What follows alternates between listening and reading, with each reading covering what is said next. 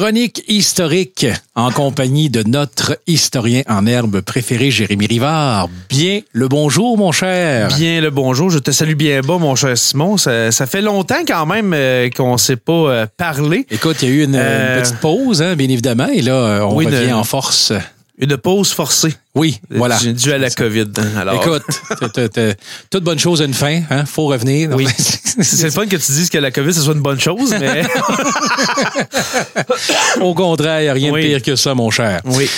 Aujourd'hui, on voulait rentrer dans le vif d'un sujet extrêmement présent euh, au moment où on se parle présentement, et on parle de la guerre en Ukraine. Oui, parce que la guerre en Ukraine, euh, ben moi ce que je dirais, c'est que même si on écoute les, les, les réseaux télévisés, les, les, euh, les, les- réseaux d'information, on parle de qu'est-ce qui se passe, mais les origines même du conflit en Ukraine, pourquoi que on est De où ça a commencé? Ben justement, puis comment expliquer que la Russie envoie des missiles sur leurs frères ukrainiens, parce que l'Ukraine et la Russie, c'est pareil comme si les États-Unis envoyaient des, euh, des bombes sur l'Ontario, c'est c'est des frères. Alors, comment expliquer ça? C'est c'est ce que je veux parler aujourd'hui, mon cher. OK. Ben, allons-y, mon Oui. cher. Euh, il faut monter, ben, on pourrait monter à il y a, à il y a 1100 ans, mais je vais me garder une... ben, juste pour faire rapide, dans le fond, c'est que, comme j'ai comme j'ai dit, Ça, c'est que... ça remonte à loin. Ouais, c'est ça. C'est des frères. Ce sont des frères, les, les Ukrainiens et les, et les Russes.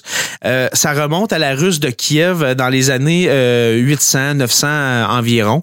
Et puis, euh, et puis voilà. Dans le fond, euh, je vais sauter un grand bout parce On que je pourrais faire trois chroniques là-dessus. Mais je veux vraiment parler de euh, l'après deuxième guerre mondiale. Parce que après la deuxième guerre mondiale, euh, dans le fond, il y a, on, on- on, on assiste, si on veut, à, à une escalade entre les États-Unis et l'Union soviétique, qui Oui. est, dans le fond, qui est l'ancien nom de la Russie, et de plusieurs pays, comme les pays baltes. dont Là, on parle de l'Estonie, la Lettonie, la Lituanie, euh, La Biélorussie. la Biélorussie était là-dedans aussi. Dans l'URSS, avait la Pologne, euh, le Kazakhstan, l'Ouzbékistan, à Hawaïdon, tu sais, la Géorgie. C'était dans l'URSS. C'était un gros bloc qu'on appelait l'URSS. Et maintenant, ce sont devenus des pays. euh, Oui, depuis 1991, euh, Oui. pour la plupart, ce sont devenus des, des, des pays indépendants. Oui. Et puis, euh, dans le fond, c'est que après la Deuxième Guerre mondiale, il va y avoir ce qu'on appelle une guerre froide. C'est-à-dire que ça va être une guerre, une vraie, ben dans le fond, euh, j'allais dire oui, une vraie guerre entre les États-Unis et l'URSS, mais pas une, une guerre avec des armes. Ça sera pas, on, on va pas s'envoyer des, des, des têtes nucléaires par la tête, mais ça va être une guerre idéologique. Ok, il va y avoir le bloc de l'Ouest qui va être constitué euh, des États-Unis, du Canada, des pays d'Europe de l'Ouest, et puis le bloc de l'Est qui comprend la Russie et les pays dont je viens de, de, de te parler, mon cher, qui faisaient partie de, dans le fond, de l'Union soviétique. Oui. Et puis, cette guerre d'influence-là, ben, euh, ça va être sur plusieurs aspects. Oui, il va avoir l'aspect militaire avec euh, la guerre de Corée, la guerre du Vietnam, etc., la guerre du Golfe.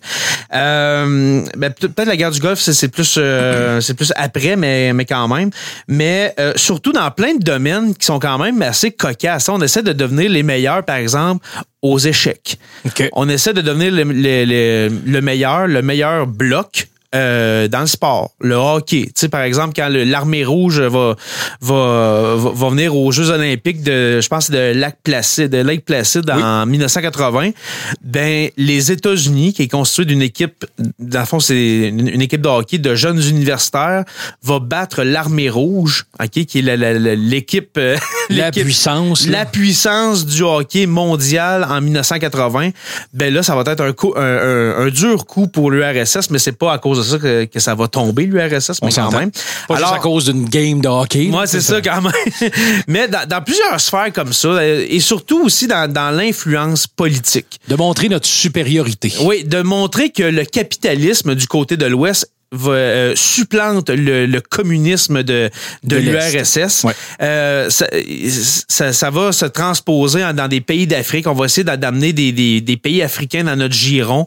Euh, ça va être euh, ça, ça va être quelque chose. Moi, je l'ai pas vécu. Euh, je sais pas si toi, tu as des petits Écoute, je, je souvenirs la suis en guerre 81, froide. là, je- j'étais Ouais. tout jeune, j'en ai entendu jeune, ouais. parler plus que je l'ai vécu, on s'entend. Alors, tu avais 10 ans à la chute de l'Union soviétique, Oui. on s'entend. Oui. Alors, comme j'ai dit, le but, c'est c'est de montrer que c'est qui le, le meilleur dans le fond.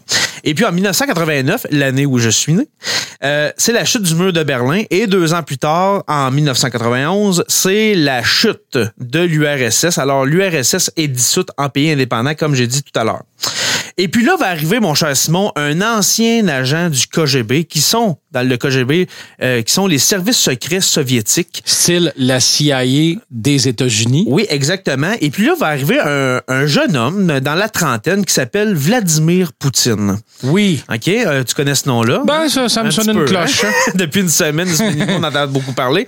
Alors, Vladimir Poutine va s'acoquiner euh, euh, avec des gens du pouvoir euh, qui sont, euh, dans le fond, le, le- le pouvoir russe des, des- du début des années 90. C'est Boris Eltsine Oui. qui est, euh, qui est le, le- le président, si on veut, de la Fédération russe. Et puis, euh, Vladimir Poutine va euh, commencer à approcher le pouvoir et puis va devenir euh, le président, va succéder à Boris euh, en, pas en 1900, mais en 2000.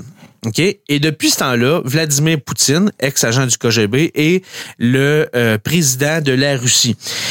Et puis Poutine, qu'est-ce qu'on qu'est-ce qu'on peut dire sur lui, c'est qu'il a pas pris la fin de, l'URSS. Il a, il a vraiment pas digéré Ça- cette défaite-là. Ça n'a pas passé. Pour lui, c'est une humiliation. Comme il l'a si bien dit, c'est euh, la, la pire catastrophe géopolitique dans l'histoire euh, du 20e siècle et qui va jusque-là. Et puis, quand on voit qu'est-ce qui se passe en Ukraine, on voit justement, on, on se rend compte de cette pensée-là euh, de Vladimir Poutine qui ne prend pas la chute de l'URSS et puis euh, de voir l'OTAN qui est euh, dans le fond euh, l'organisation du traité euh, de l'Atlantique Nord, Oui. euh, qui est un traité militaire, ok, de voir l'OTAN s'approcher comme ça dangereusement de la Russie, euh, ça le titille un peu, pour ne pas dire autre chose. Oui. Ok? Alors Vladimir Poutine de voir que euh, l'Ukraine veut se greffer à L'OTAN. à l'OTAN, eh bien, c'est inacceptable selon lui. Ça, ça se peut pas que la, la mère patrie, que le- l'endroit où les, les Russes sont issus fasse partie de l'OTAN. Ok, alors ça fait un peu euh, partie euh, de ça. Alors c'est là qu'on euh, c'est là qu'on- où on en est, mes, mes chers amis. Euh, pourquoi que la Russie attaque l'Ukraine, c'est pour empêcher que cette Ukraine euh, bascule du côté de l'OTAN avec les méchants occidentaux. Passer à l'ouest. Ah on- oui, voilà. Comme on disait euh, dans, Oui. dans l'ancien et tout, là, le passer à l'ouest. Je vais passer à l'ouest. Ce cher Sergei Koulikov, ami avec Pierre Lambert. Oui. Très intéressant. C'est bien de remettre en contexte euh, Absolument, cette situation-là qui n'est pas nécessairement comprise ou su euh, par tous les gens. Donc, merci beaucoup, mon cher Jérémy. Oui, mais merci à toi, mon cher Simon. Et puis, la semaine prochaine, je vais euh, remettre le sujet de- que j'étais supposé parler euh, cette semaine.